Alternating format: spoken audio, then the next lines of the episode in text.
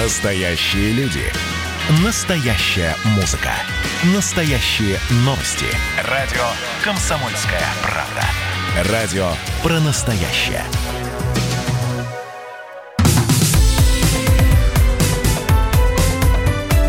Как дела, Россия? Ватсап-страна! Новый час эфира на радио «Комсомольская правда», прямого эфира. Здравствуйте, меня зовут Михаил Антонов. Все самое важное, актуальное, происходящее не только в стране, но о чем говорит страна, э, о происходящем в том числе и в соседних странах и за рубежом, мы стараемся оперативно рассказать э, с привлечением экспертов, журналистов издательского дома «Комсомольская правда». Следим за событиями в Беларуси, к которым мы будем возвращаться, но давайте сейчас поговорим про, во-первых, российскую вакцину от коронавируса, которую назвали «Спутник-5». Некоторые почему-то стали расшифровывать как «Спутник Ви». Но, э, в общем, «Спутник». Давайте мы ее будем «Спутником» называть. По словам директора Центра имени Гамалея Александра Гинзбурга, препарат появится в регионах одновременно с запуском третьей фазы испытаний в Москве.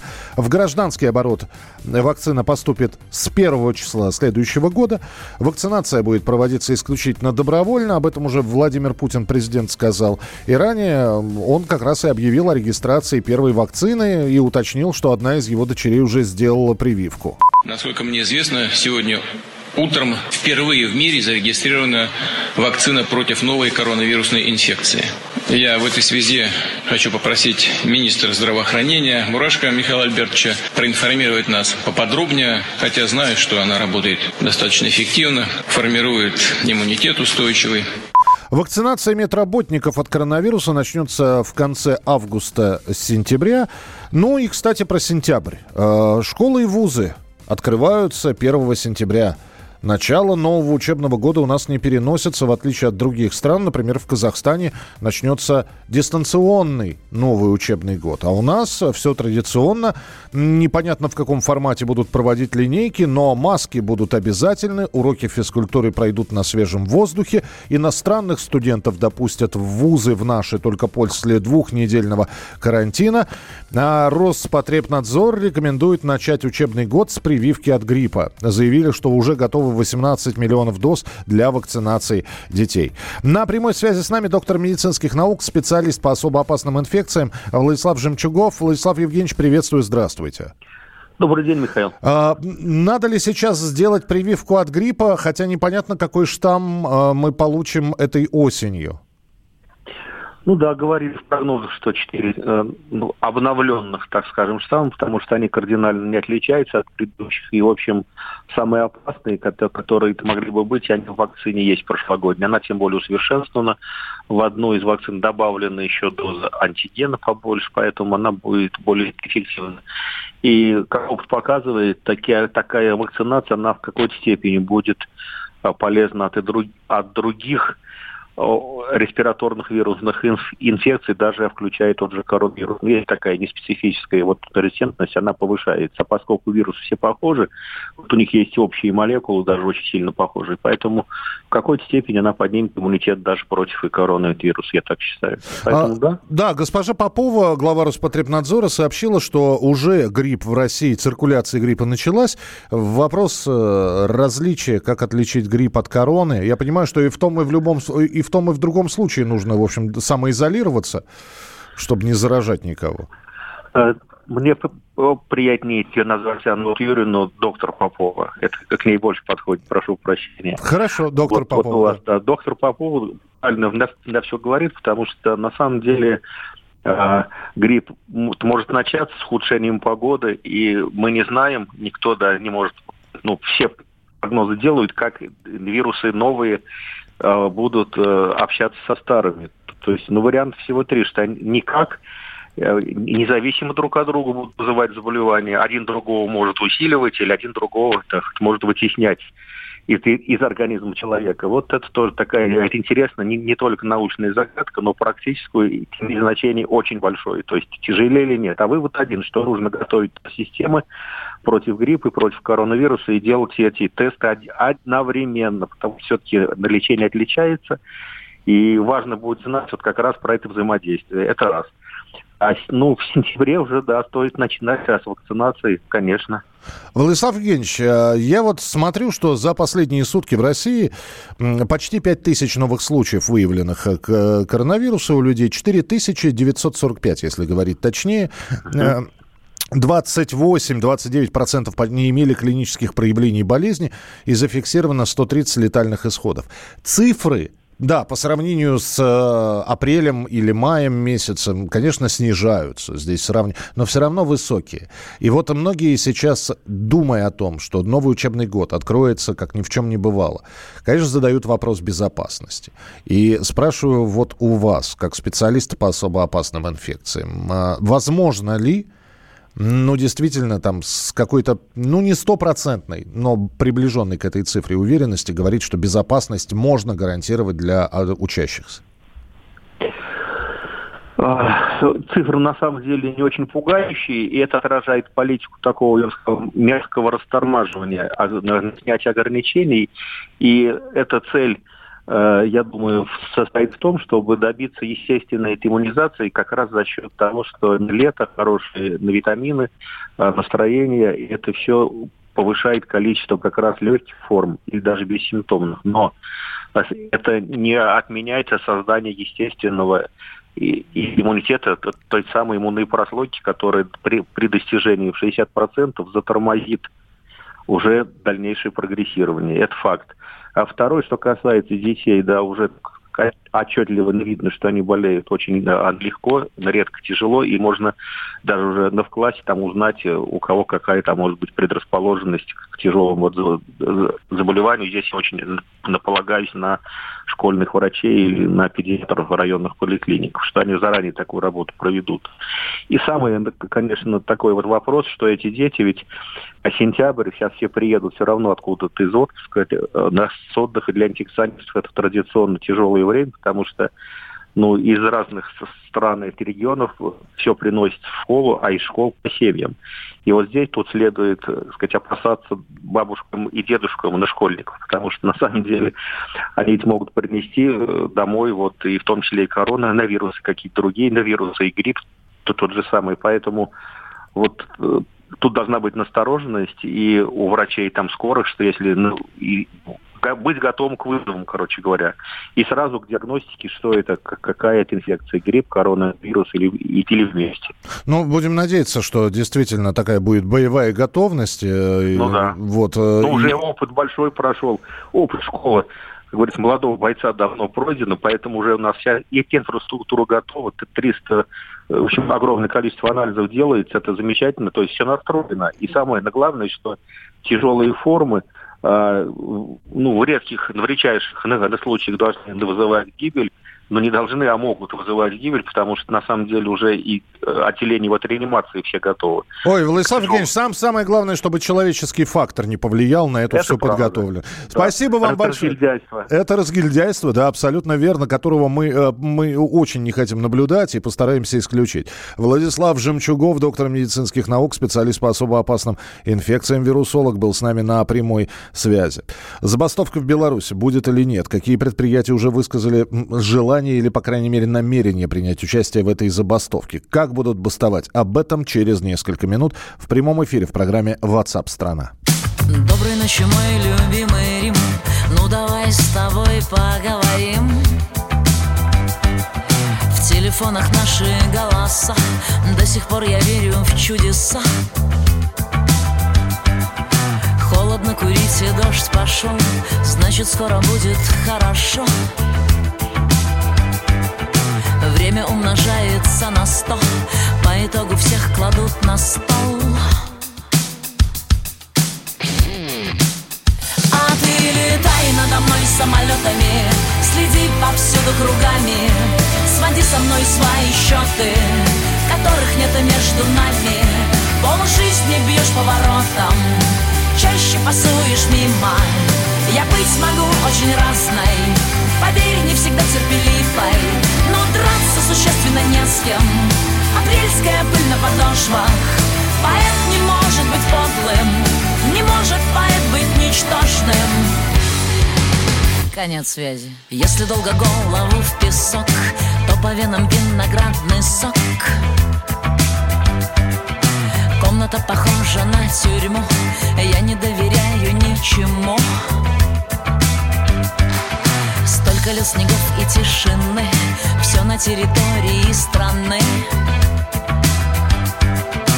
Отключаюсь, мне уже пора, утром рано будет детвора.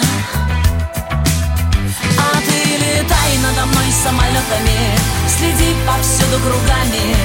Своди со мной свои счеты Которых нет между нами.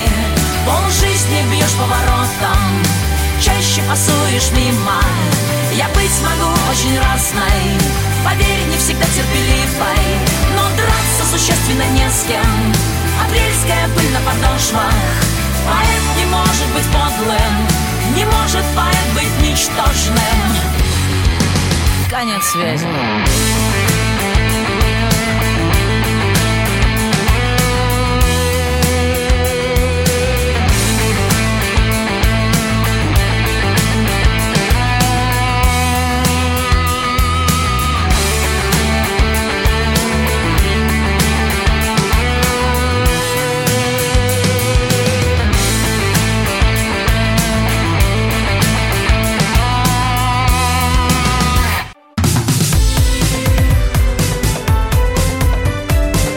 дела, Россия? Ватсап-страна! Продолжается прямой эфир радио «Комсомольская правда». Светлана Тихановская, про которую мы говорили, которая покинула Беларусь и находится сейчас в Литве. Она э, записала сначала одно видеообращение, в котором пыталась объяснить причины своего отъезда – и записала еще одно видеообращение, в котором благодарит белорусов за поддержку и призывает их не выходить больше на протесты и не противостоять милиции. Уважаемые граждане Республики Беларусь, я, Светлана Тихановская, благодарю вас за участие в выборе главы государства. Народ Беларуси сделал свой выбор. С благодарностью и теплотой я обращаюсь ко всем гражданам, которые поддерживали меня все это время. Белорусы, я призываю вас к благоразумию и уважению закона. Я не хочу крови и насилия.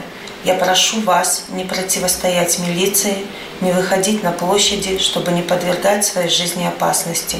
Берегите себя и своих близких. Вот такой призыв. И как, опять же, расценят его сторонники Светланы Тихановской. Одно дело объяснить причину, почему она не может оставаться в республике, э, опасаясь за жизнь детей. И это понятно. А не выходить больше на протесты и не противостоять милиции.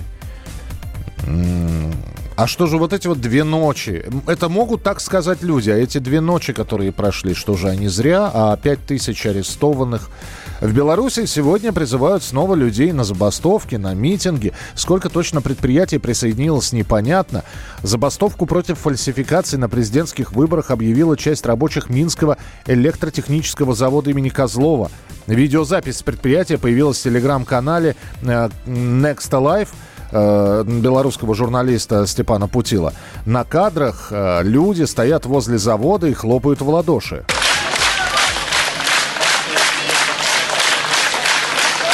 После этого было сказано, что вышел директор завода и намекнул на то, что ведь все помнят, что сегодня зарплата, но народ сказал, что нас не запугать, люди не перестают подходить, отмечают э, очевидцы. И рабочие поддержали призыв начать забастовку. А вот э, много ли таких по Беларуси предприятий наберется. С нами на прямой связи обозреватель «Комсомольской правды» Владимир Варсобин. Володь, приветствую тебя.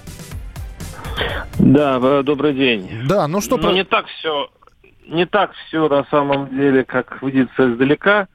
Э, вот э, сейчас, сейчас мы проедем по этим предприятиям, но уже вот данные, что вот у Козлова нет никаких людей. Туда приехали журналисты и никого не нашли. А, или, в общем, надо все это изучать. По крайней мере, а, идут то а, подтверждающие новости, то отрицающие новости о забастовке. Поэтому я думаю, что сам я сам в этом убедюсь через час где-то, через полтора я буду точно знать, действительно это так, потому что ситуация, э, очень много фейков с разных сторон, это надо перепроверять. Я понимаю, да, но э, точно есть две, две видеозаписи Светланы Тихановской, два ее видеообращения. И э, вот у тебя какие мысли по этому поводу появляются? Ну, первое обращение, почему уехала? Ясно, понятно, объяснил. Второе обращение, спасибо, что пришли на выборы, не надо выходить митинговать. Не сопротивляйтесь, я не хочу крови. С одной, с чисто человеческой, с женской стороны, извините меня, феминистки, понятно. С другой стороны, ну ведь как? А что же, что же тогда? Все это зря, что ли? Вот у тебя какие ощущения? Я думаю, что власти сделали все, чтобы Тихановская сказала это, эти фразы. А, и это бы сработало, возможно, если бы Тихановская оставила бы, осталась бы в республике и э, оставила бы здесь своих детей и так далее. Но все же понимают, что это было заявлено под чудовищным давлением я вчера видел Тихановскую перед отъездом. А, это было во время пресс-конференции. И, честно говоря, я, я ее не узнал сначала сразу, потому что она совершенно изменилась за эти две ночи. Uh-huh. Это было просто... Она, у нее был в глазах страх, она выглядела... Она была очень бледной. И, э, ну вот здесь нам пишут, видно, извини, Володь, понятно, ее близкие в заложниках, ее шантажируют. Э, она людям не нужна, и Лук... просто людям Лукашенко не нужен, пишут, э, пишут из Ставрополя нам. Вот. Так, ну да, ну э, она это простой человек, который попал в политику, причем на таком чудовищном вираже, и она с ужасом, то есть она обнаружила еще все это состоит, и у нее да у нее и до этого не было очень особой храбрости. Она не Жанна де Арк, она простая женщина, но опять-таки говорят, домохозяйка. И на э, белорусов вот это ее заявление вряд ли, я не очень верю, что произведет большое впечатление. Они просто убедятся снова и снова, что батька ломает людей просто как спички. И по, по большому счету те пиарщики, которые придумали вот этот ход, они опять-таки поступили грубовато, потому что, ну, ну, ощущение, что просто человек, человека заставили. Ну, и, и, и в этом случае какой эффект они ждут? Скажи мне дальше, что будет. А, Все-таки, вот ты говоришь, мы сейчас поедем на предприятие. Есть хотя бы понимание, сколько их? Ну, сейчас ничего нельзя сказать. Э, я еще раз говорю, я завидую своим соотечественникам, которые, которые есть интернет, которые есть э, телеграм-каналы, и, а, а мы в Беларуси, здесь получается, смотрите, смотрите, комсомольская правда, бумажный вариант, здесь чудовищно выросли тиражи, раскупают газету просто с нуля. У людей нет информации, люди вспомнили о бумажной прессе, и э, поэтому у киосков очереди. Э, в некоторых, в некоторых городах клеят на тумбы распечатанные листки с новостями. Угу. Люди приходят, как помните, в СССР и читают вот так на улицах. У нас здесь информационный голод. Власти, э, я не пойму, зачем они это делают, э, потому что даже страдают те люди, которые совершенно не интересуются политикой. Школьники, которые сейчас находятся на каникулах, они лишены интернета своих игр и они, они тоже, их тоже это выталкивают на улицу, и они э, хотят понять, кто, кто виноват, кто это все отключил. А при этом власти, э, кстати, очень, так, э, очень странно себя ведут. Они заявляют, что э, перебой с интернетом это в связи с большим ажиотажем пользователей, первое. И второе, что какие-то враждебные силы э, ведут хакерские атаки. Но все же понимают, что при этом э, работают ровно те службы, которые завязаны на интернет, которые необходимы государству. То есть банки, банкоматы, э, э, кассы, расчеты магазинов, все, и даже такси, все работает как часы. А вот все, что связано с новостями, с мессенджерами, все отрублено. Слушай, Поэтому, извини, извини, Володь, да, у нас минутка буквально. Я просто хочу спросить. Люди вообще, пони... я понимаю, что информацию они по крохам собирают. По крохам, слухами, кто что сказал, кто что видел, кто что слышал. Кто-то слушает комсомольскую правду, кто-то не слушает, нет такой возможности. И а, вот если сейчас я тебя спрошу об а, ситуации в обществе, это разброд и шатание, это непонимание, что будет дальше, это э, какая-то, знаешь, неистовая и слепая ярость. Неважно, что там будет, главное, значит, мы не признаем итоги э, состоявшихся президентских выборов. Вот попробуй описать это несколькими предложениями, что сейчас, вот ты видишь, что в обществе происходит. Ой, я бы не назвал злостью, я, яростью я бы тоже не, не назвал. Ну, просто все устали, они не знают, как дальше жить, э, понимают, что по, по, жить так, как они хотят, им э, не, не позволяют.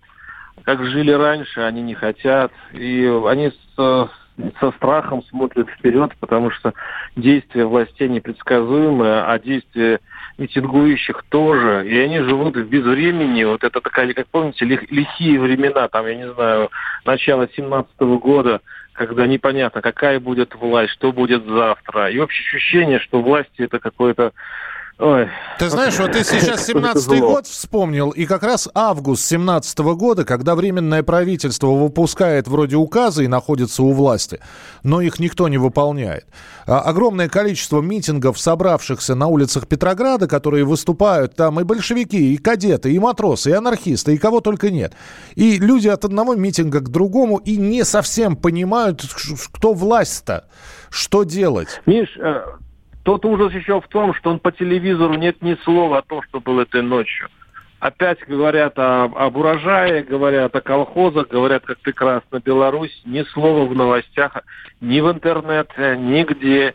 Это, э, где были баррикады, приехали коммунальщики, все убрали, положили новую плитку, постелили газон. Ничего не было. Ну, ее вечером вот разберут, вся... завтра они опять снова. И одни ломают, другие доделывают. Ну. Власть не признает. Власть не признает, что вообще что-то было. Власть не признает проблему. Власть говорит, что это все не существует. Ну как, подожди, а, а вчерашнее заявление... А, а вчерашнее заявление Лукашенко, он же все-таки говорил, что это значит вот, что есть организаторы там и, и из Польши и так далее. Там было же несколько заявлений. Так что сказать, ну, что это просто... он говорил о, о, об акции позавчерашней. А во вчерашней акции он еще ничего не говорил. И чиновники не рискуют вообще ничего говорить. Новостники, журналисты, которые государственные, вообще перестали давно быть журналистами. И судя по тому, что они вообще не публикуют новости, связанные с прошедшей ночью. Это, и... вот, это вот эта болезнь, болезнь Белоруссии, болезнь власти. Они отрицают проблемы, они, не, они говорят, что этого всего нет. Они бессильны решить проблему, поэтому они ее запихивают под диван. Ну да, не, не, дескать, мы ее не видим, значит, ее нет. Хотя, как мы понимаем, что это не совсем так. Володь, спасибо тебе большое. Владимир Варсобин, обозреватель «Комсомольской правды», сейчас отправляется на предприятие и производство посмотреть, сколько из них ну, на тех, которых он побывает, примкнут забастовки, как будут бастовать. Поэтому рассказ Володи в ближайших часах вы обязательно э, услышите. Я надеюсь, что с мест событий он все вам передаст.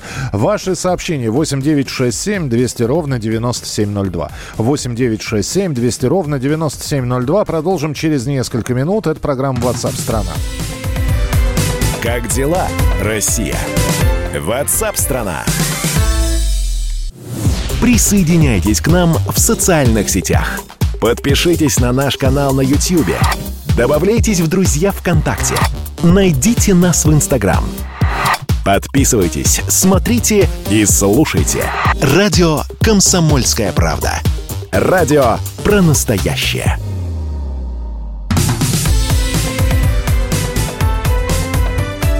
Как дела, Россия?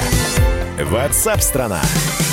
Друзья, мы продолжаем прямой эфир радио «Комсомольская правда». И э, я напомню, что через полчаса по московскому времени начинается очередное слушание по делу Михаила Ефремова. И сегодня Михаил Олегович должен давать свои показания. Очень хотелось бы услышать, что он скажет. А, что скажет его адвокат, но до этого времени мы будем обсуждать другие события, происходящие. И спасибо, что присылаете Свои сообщения 8967 200 ровно 9702. Радио «Комсомольская правда». Я напоминаю, что мы знаем, что нас слушают в Беларуси, и э, для тех, кто готов высказаться, рассказать о том, что происходит в городе, в том районе, где он находится, к чему готовится, Готовы ли, если вы работник какого-то предприятия, что говорят, будет ли забастовка или нет? Для вас есть специальный телефон 937 34 43. 937 34 43, код Москвы 495. Ну а пока мы говорим про оппонента Александра Лукашенко на президентских выборах, про Светлану Тихановскую, которая записала второе видеообращение и попросила митингующих разойтись, Уважаемые... разойтись по домам. Вот сейчас как раз э, вы услышите это самое второе обращение. Уважаемые граждане Республики Беларусь, я, Светлана Тихановская, благодарю вас за участие в выборе главы государства. Народ Беларуси сделал свой выбор. С благодарностью и теплотой я обращаюсь ко всем гражданам, которые поддерживали меня все это время. Белорусы, я призываю вас благоразумию и уважению закона. Я не хочу крови и насилия. Я прошу вас не противостоять милиции, не выходить на площади, чтобы не подвергать своей жизни опасности. Берегите себя и своих близких.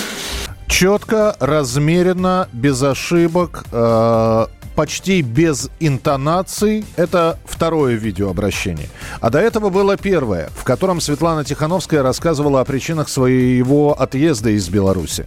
Я думала, что вся эта компания меня очень сильно закалила и придала мне столько сил, что я выдержу все.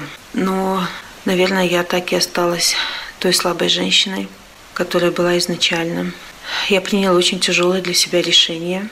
Это решение я приняла абсолютно самостоятельно. Ни друзья, ни родные, ни штаб, ни Сергей никоим образом ну, на него просто не могли повлиять.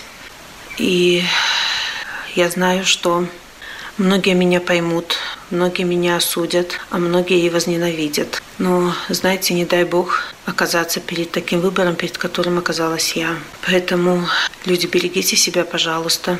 Ни одна жизнь не стоит того, что сейчас происходит. Дети – это самое важное, что есть в нашей жизни.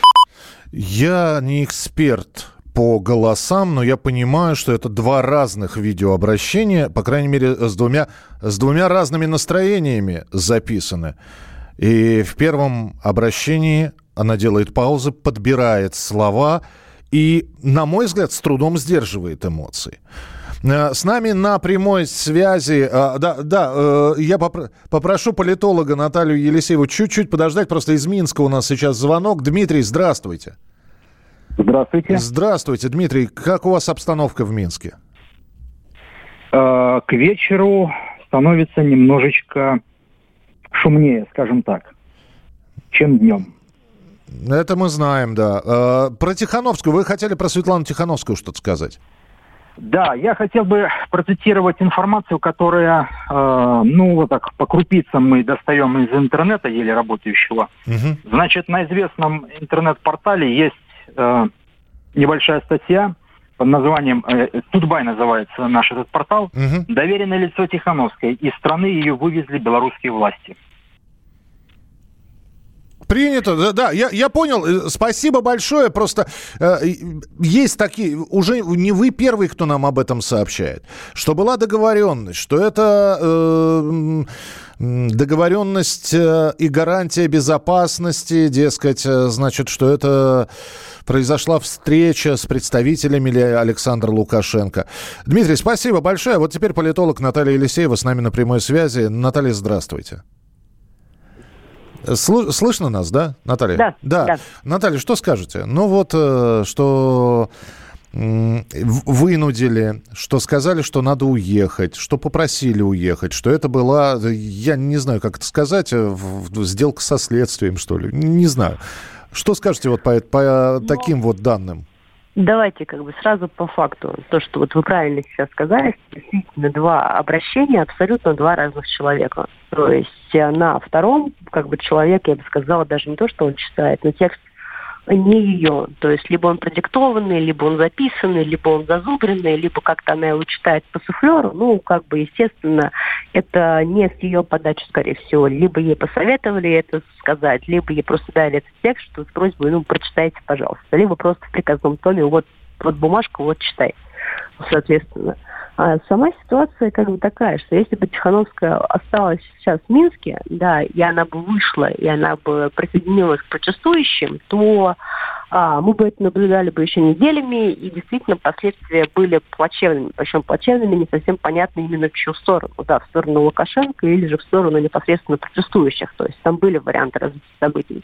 Сейчас Тихановская, которая не в стране, которая призвала грубо говоря, закончить протест, а сейчас она своим обращением поставила точку вообще а, в протесте, в происходящем в Минске.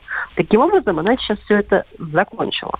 То есть, несмотря на то, что сейчас они еще будут продолжаться по инерции, потому что у людей будет злость, агрессия, как так, мы не сдадимся, нет. Но так или иначе а, произошла такая дезориентация, да, то есть у людей очень настроение, они сейчас упадут после такого обращения, и мы увидим, ну, в течение недели все это будет прекращено, это будет все а, по убывающей, соответственно. Говорить о том, что Тихановскую вывезли, а, ну, опять же, вариантов там тоже могло быть много. Во-первых, в любом случае непонятен еще вопрос, что с ее мужем по итогу, да, будет, то есть как ситуация будет с ее мужем развиваться. Угу. То есть был ли там шантаж, да, он мог быть безусловно. То есть элементарно ей могли сказать, что не забывай, что здесь еще твой муж. И если как бы ты хочешь, чтобы с ним все было нормально, то будь добра, в страну. В России, естественно, поехать не могла по определенным причинам, да, потому что тем более, как мы знаем, что другие кандидаты да, в России находились, и мы их видели во время голосования в посольстве, соответственно. А, вопрос именно, почему именно Литва, да, то есть почему именно та страна, в которую она уехала. Этот вопрос, на самом деле, меня интересует гораздо больше, потому что а, страна выбрана, скорее всего, не просто так. Угу. То есть либо она была подготовлена заранее, и она знала, что он туда поедет. То есть она заранее туда вывезла детей, она заранее подготовила, а, куда ей уезжать. А, соответственно, все было заранее спланировано. Наталья, у нас минутка в эфире. Позвольте еще один вопрос. Мы сегодня вспоминали 17-й год вот в разговоре с нашим корреспондентом. И давайте еще раз вернемся в 17-й год. Август. Э, большевики проводят свой съезд и готовы к вооруженному восстанию, но Ленина нет. Ленин в разливе. Тихановская – это Ленин в разливе на данный момент? А, здесь не стоит переоценивать. Нет. Нет, все-таки нет. Разные уровни. Спасибо вам большое. Спасибо. Наталья Елисеева, политолог, была у нас в прямом эфире на радио «Комсомольская правда». Мы продолжим через несколько минут.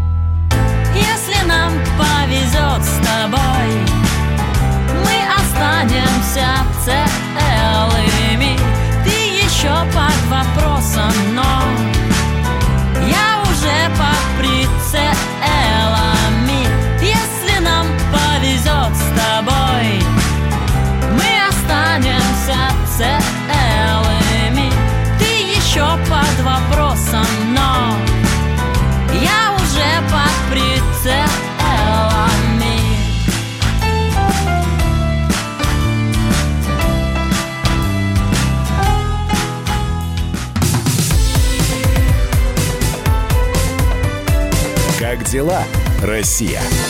Ватсап-страна! Спасибо, что присылаете свои сообщения. Вы знаете, к событиям в Беларуси мы будем периодически возвращаться, тем более, как вы уже успели понять, э, все самое э, горячее и оперативное происходит э, даже не в разгар дня.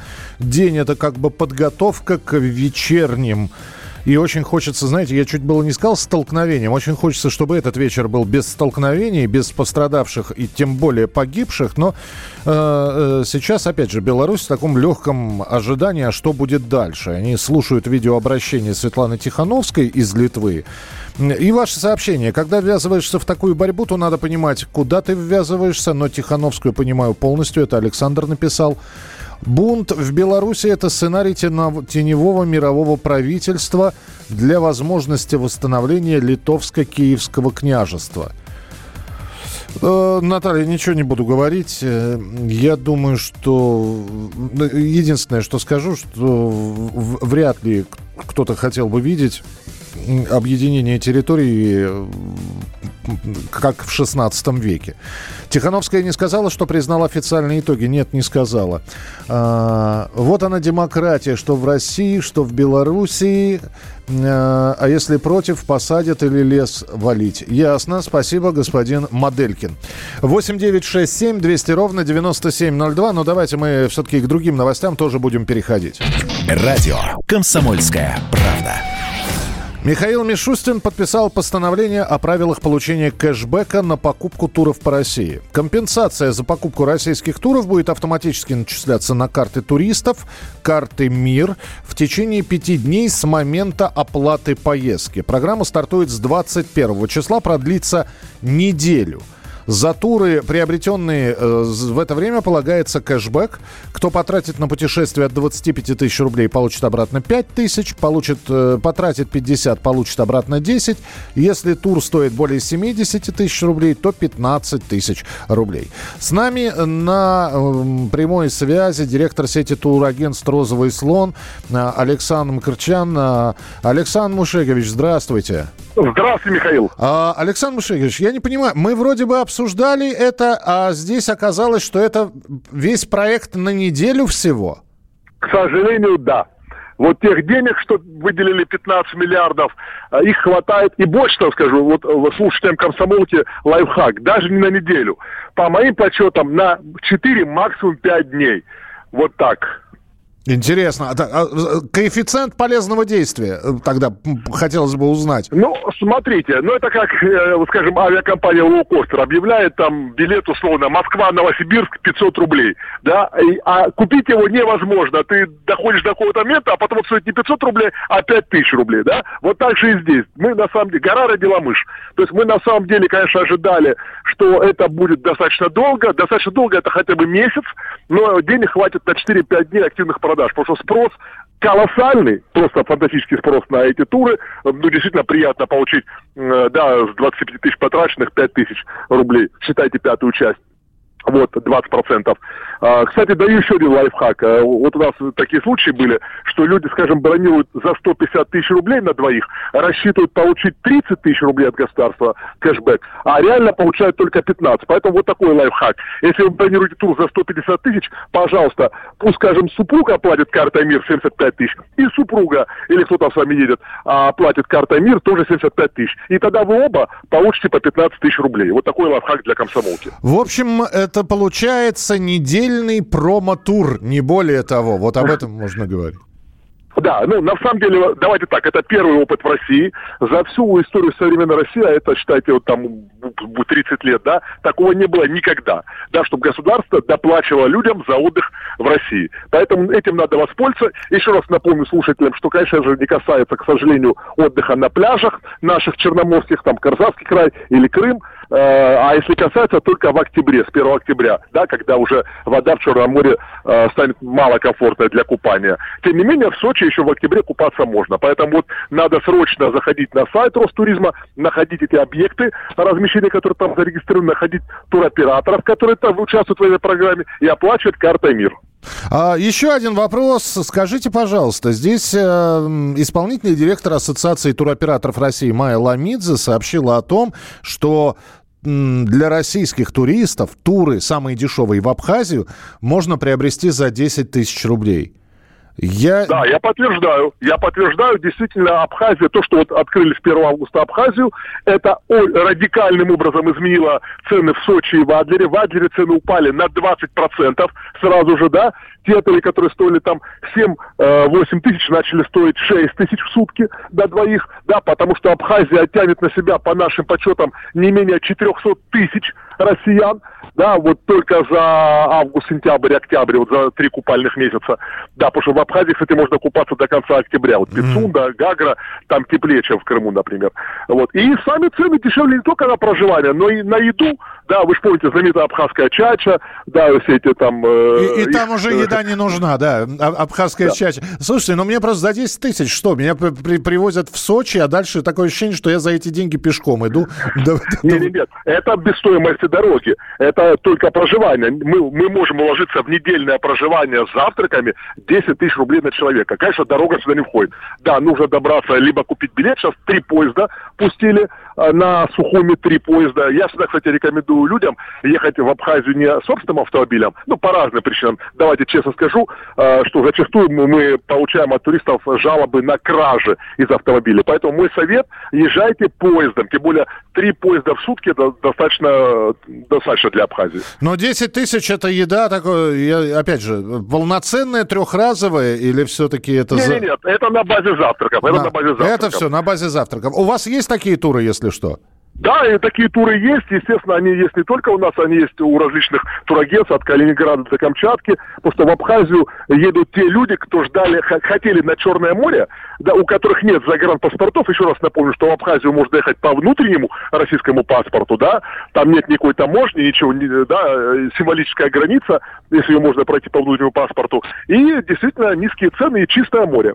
Понятно. Спасибо большое, Александр, что были с нами на прямой связи. Александр Макарчан, директор турсети тур, туристических агентств «Розовый слон», а в том числе о кэшбэке. И видите, спрос действительно большой. Жалко, что неделю и жалко, что не на все направления. А на какие именно, можете изучить э, все это на специализированных сайтах. Мы же встретимся в начале следующего часа, далеко не уходите. Все очень непросто. Сплошные вопросы. Есть маленький остров,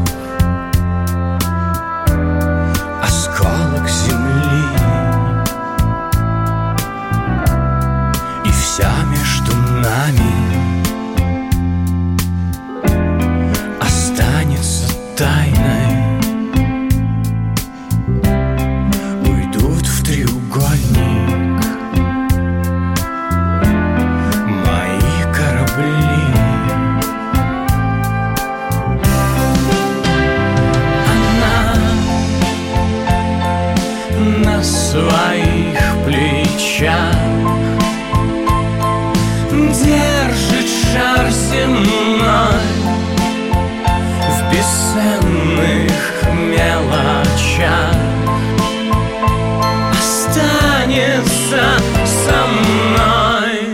Бесчувственные числа